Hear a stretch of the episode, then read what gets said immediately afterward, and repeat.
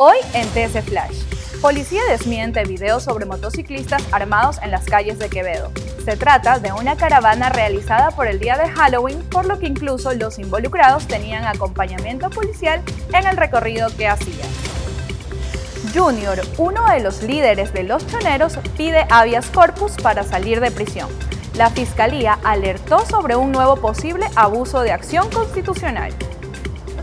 Ministerio de Salud presentó denuncias por presuntos casos de peculado en Galápagos. El hecho se habría llevado a cabo entre 2017 y marzo del 2022. El monto ascendería a más de 3 millones de dólares.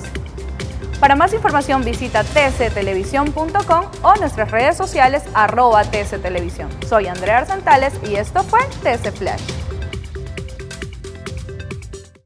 TC Podcast, entretenimiento e información un producto original de TC Televisión.